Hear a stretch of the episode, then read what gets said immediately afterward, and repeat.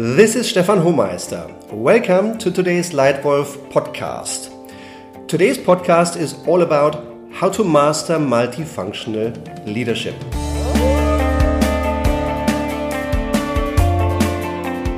The purpose of this podcast is to share with you learning on how to lead yourself and others to success and fun. This edition is a very, very special one because today I have the huge pleasure to have a conversation with Ottmar Debald, multi entrepreneur, board member, executive consultant. Welcome, Ottmar. Thank you, Stefan. It's uh, going to be fun to be with you. Ottmar, I see many aspects of leadership evolving in today's corporate world. Unlike 20 years ago, today there is a plethora of information available at your fingertips, wherever you are and whenever you want. This leads to many more options, more complex and faster decision making, higher competitive intensity, and also a tougher job for many leaders. I guess you experienced some of them in your accomplished career. Now, one of the topics that many of our clients say is getting tougher and more demanding is the topic of multifunctional leadership. Now, you have worked with many multi multifunctional teams in your career, and you are working with some of those teams today. So I'm really curious to hear your perspective on this topic, Ottmar. Let's start with leadership as a broader topic. My first question What is the essence of good leadership to you, Ottmar? Well, Stefan, I think um, uh, it, it's, uh, it's probably a couple of things. Uh, I would say the ability to motivate everyone around you, peers, uh, superiors, um, and subordinates to be their best, and at the same time, uh, always have answers um, for your people when they don't have an answer them, themselves. Um, uh, uh has always been uh, an important element of uh, good leadership and will always be. Um, I think, you know, as you mentioned, um, you know, the complexity of the world has dramatically increased. Um, uh, and, and with that goes um, the desire of people um, to find simple answers. And I think um, more, more than ever, uh, the ability of leaders, um, you know, to frame um, their messages, to frame the strategy of the company, to uh, frame the objectives of the company in very simple messages um, is going to be an important essence of leadership. Messages that uh, resonate with everybody, not just with one function, messages that uh, resonate uh, with all the functions. Um, that is very important. Um, I remember very well when uh, A.G. Lafley uh, um, became CEO of uh, P&G and um, he, he framed our mission in a, in a very, very simple way. He said, um, the consumer is the boss, period. Now, um, you know, when, you have to understand the business model of uh, P&G. Uh, P&G is almost only selling to retailers, not to end consumers. And and for for P&G, saying the end consumer is the boss and not the person I'm directly selling uh, to may sound very brave um, uh, uh, to to somebody, but at the end of the day, it is what uh, counts. Um, it is the it is the foundation of the success of of this uh, consumer goods uh, company to understand that only if we satisfy the very person that uses the product at the end of the day will we be successful. Um, so that was a simple uh, five-word uh, summary of um, the strategy and the success model of uh, P&G. And um, uh, if you um, you know research um, the, the, business world, you will find numerous examples. Um, uh, uh, in uh, in in the business world. Um, in, in in Apple, for example, where design and user friendliness, um, you know, is a very important design element, and on and on. So I think this is going to be very important in the future too. Um, if I may, um, I, I, continue to believe that principles are very important. Principles um, on how to um, you know do business and how to deal with uh, people. Um, fortunately, um, uh, you know the younger generation is very sensitive on that. Um, uh, is, is looking for um, you know is looking for um, subjects as sustainability, but also doing things for the good. Um, yeah. and they want to see that in their leaders, and they want to see that in in the, in the business strategy and the business actions. Um, uh, and it's very important, I believe it will continue to be important to have very clear principles of what we do and what we don't do, um, and live those uh, principles 100%, um, even um, uh, if there's a short term business opportunity that would require sacrificing a principle. Yeah, absolutely. I couldn't agree more. I think the, the simplicity of messages is needed more than ever. And I also agree, looking at many young people I work with and partners in my team, the power of principles is, is absolutely key. Thank you for that. Now, Ottmar, when you look at um, leadership, we look backwards into the past and we look forwards into the future.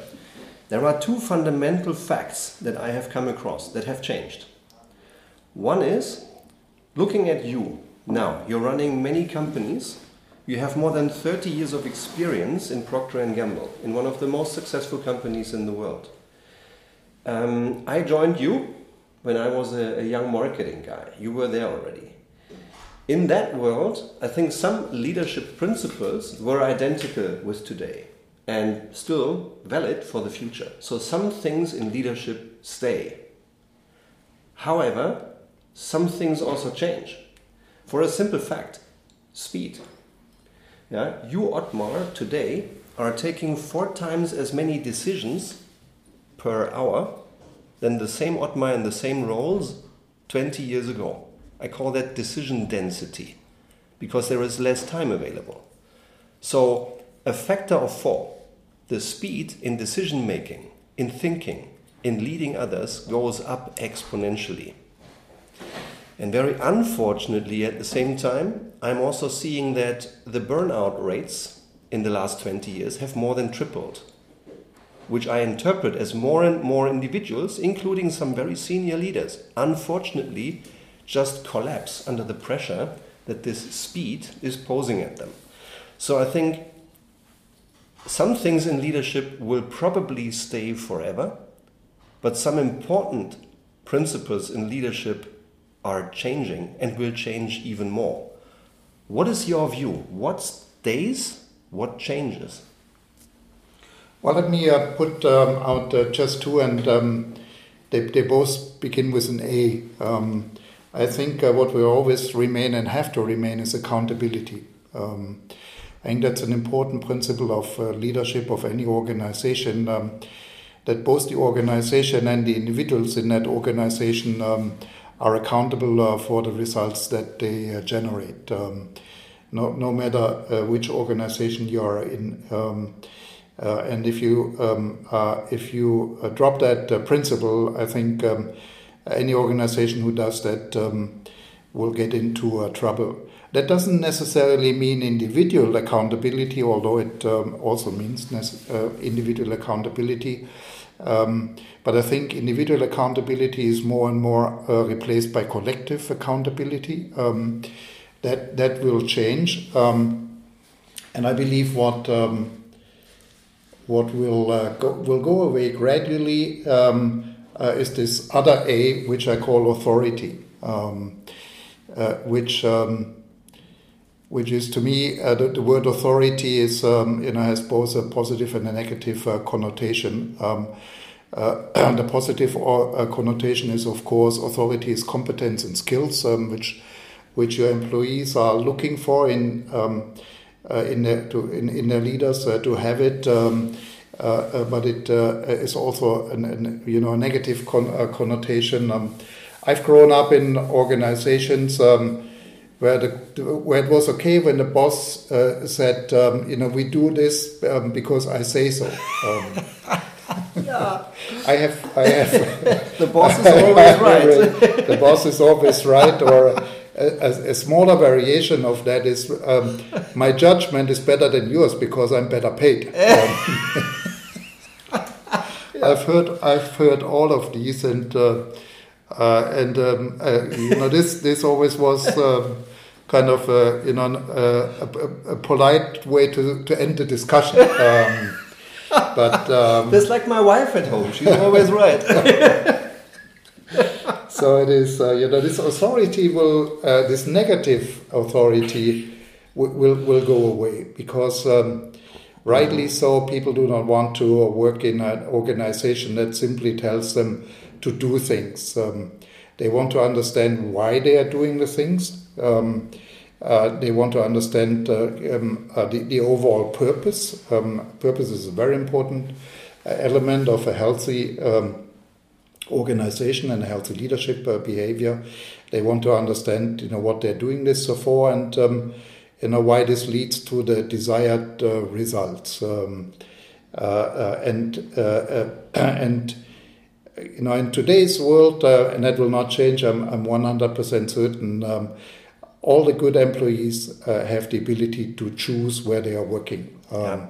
I think that's that that's a very important um, you know element um, uh, that every leader should uh, be clear about. Um, uh, if he wants to have good people working for him, um, uh, then um, you know he should not treat them with with with old-fashioned uh, authority. Um, so so those are there, are probably more you know examples of what you know what will uh, change, uh, but but those to me are kind of you know describing uh, the the old and the new world. Accountability will always remain, um, and authority will go away. Great summary in just two words. I couldn't agree more. Thank you for that. Now let's zoom in into the theme that is the headline of this podcast's topic. It is all about multifunctional leadership. And we both worked in multifunctional teams. You worked in many of them. You are working in many of them now. It is easy to agree that on a general level, multifunctional leadership is complex. That's easy. Let's zoom a le level deeper, Ottmar. Let's zoom like you've done with accountability and authority. You've nailed it in just two important words. Let's zoom deep. Based on your perspective, your experience, what makes multifunctional leadership so challenging? Um, I, I, think it is, um,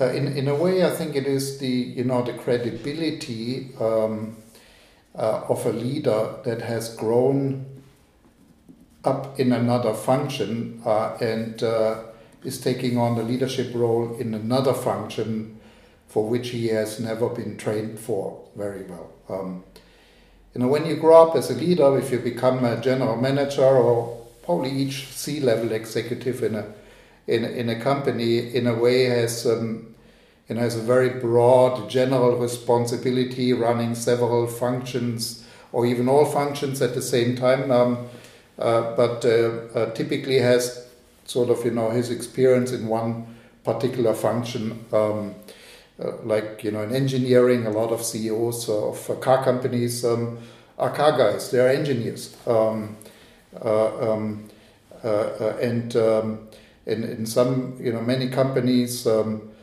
uh, have um, uh, finance executives as as CEOs that uh, used to come up in in, in finance. Um, uh, um, and, and, and, and each function has, a, has its own, uh, what I call micro culture. Um, and, um, you know, along with this goes certain prejudices um, about how functions actually do their, you know, do, do their business, how they lead. Um, when you have a finance guy leading a company as a CEO, his um, the prejudice is always oh this is a numbers guy he's very factual uh, analytical um, even if he's a different person but that is the kind of the prejudice um, so that that's a that's a natural challenge uh, that's a very big challenge if you take on a multifunctional leadership um, role um, uh, and it works always you know if you are a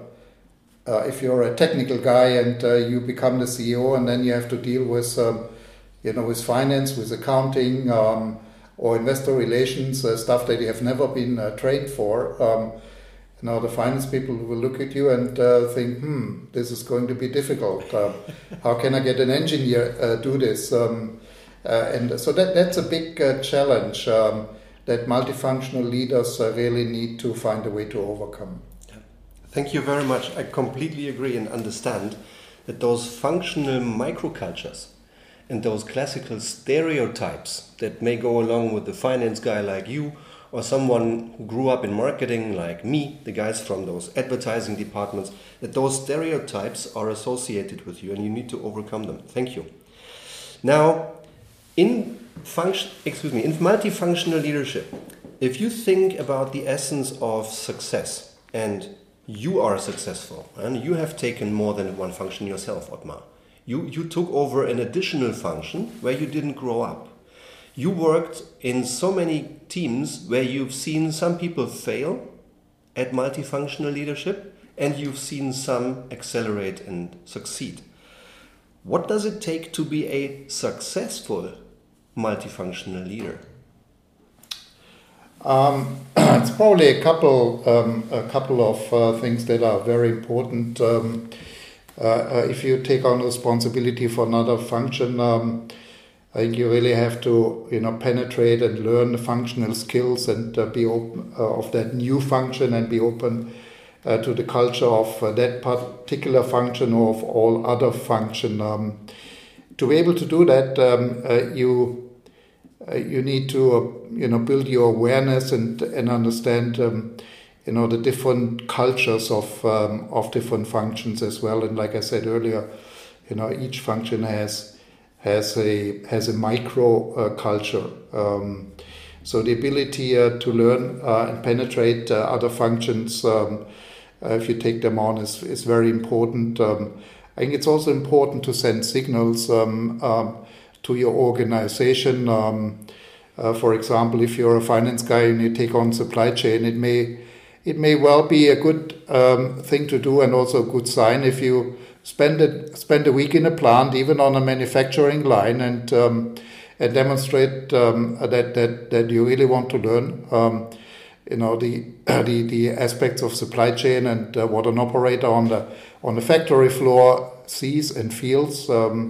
Um, or if you take on uh, a general management role and all and have never worked in sales, um, my advice would be um, to go out with you know, with an experienced, seasoned, uh, um, you know, sales guy and um, uh, uh, and uh, learn how your customers think and uh, tick. Um, so, so that that's to me is very important. Um, and I think with what always helps um, in in every leadership situation, particularly when you take on a new role in a new organization. Um, is the willingness um, to um, really truly listen to um, the concerns of uh, people. Um, I always say it's important to have a warm, warm heart and a cool head. Um, uh, people need to feel that you really concerned, that you really are concerned about their needs, that you're really willing to deal with with the needs um, uh, of uh, of the people, uh, irrespective of uh, which function they come from.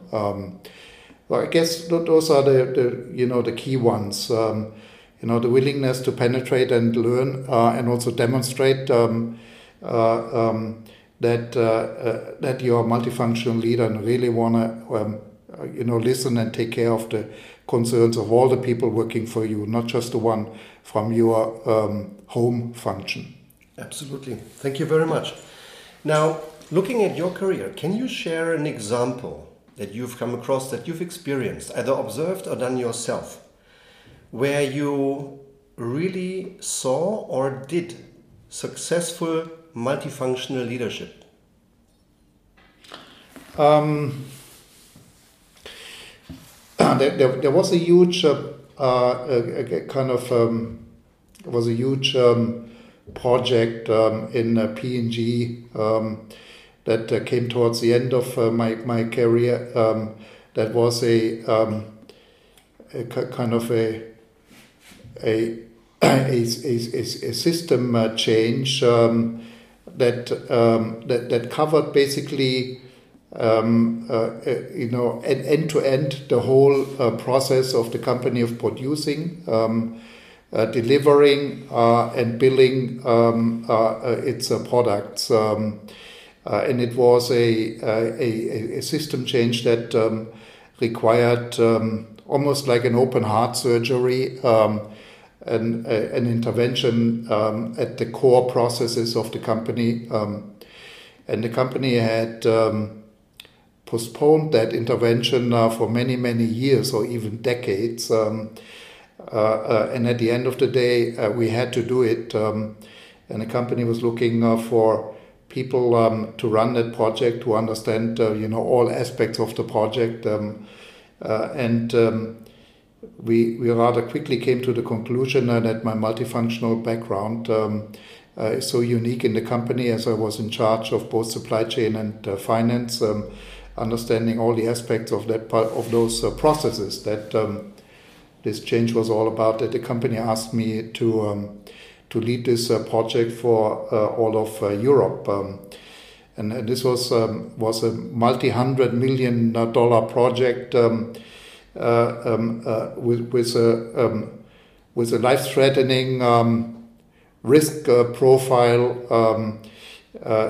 and and I think that's a project where my multifunctional experience uh, came in very, very handy. Um, uh, um, it wasn't planned that way when I took uh, on, um, you know, another function. We never had planned um, for me to run this particular project, uh, but uh, as always, um, you know, uh, you don't always know in the beginning of you know how things are developing, and at the end of the day, we figured out that this was exactly the skills that were needed to run that project, and um, it helped me tremendously to understand all aspects of the business, um, and at the same time have the leadership um, experience to involve um, you know the leadership of the company in uh, supporting and running that uh, project on project boards. Um, uh, um, so um, fortunately, that uh, project ended with a huge uh, success, and we didn't. Um, we did not um, uh, run the company to the wall.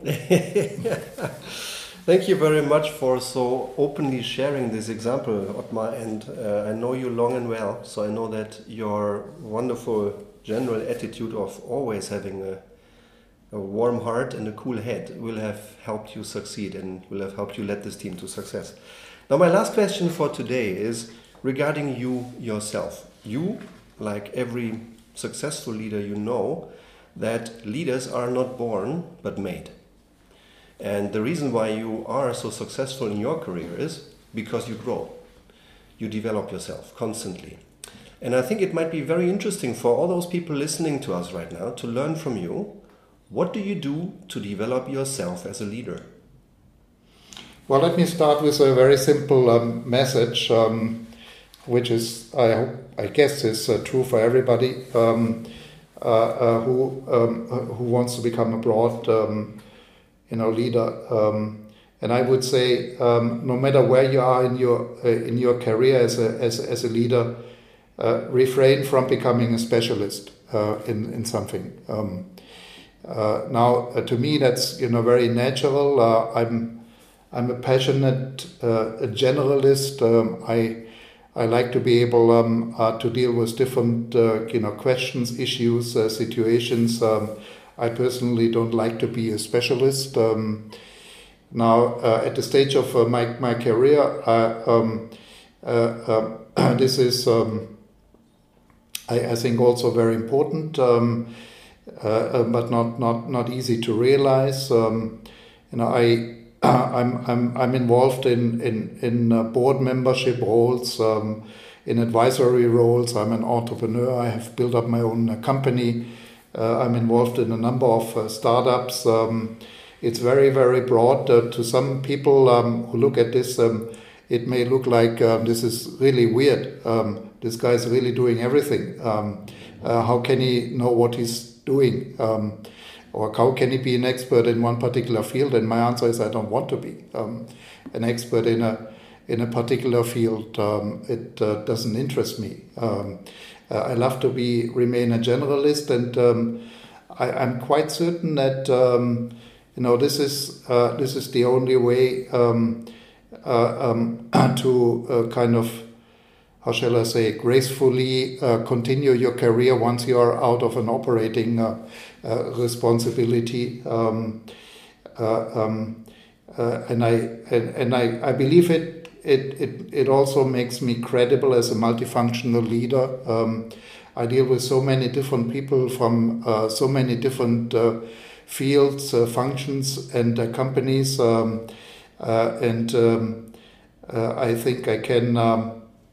You know, contribute um, uh, to most, um, you know, discussions um, and can help on, on very different uh, fields. Um, so um, maybe this is just my own uh, personal way of dealing uh, things with things, uh, but um, uh, I think as a broad general leader, it is important to continue to be more of a generalist and refrain from becoming a specialist.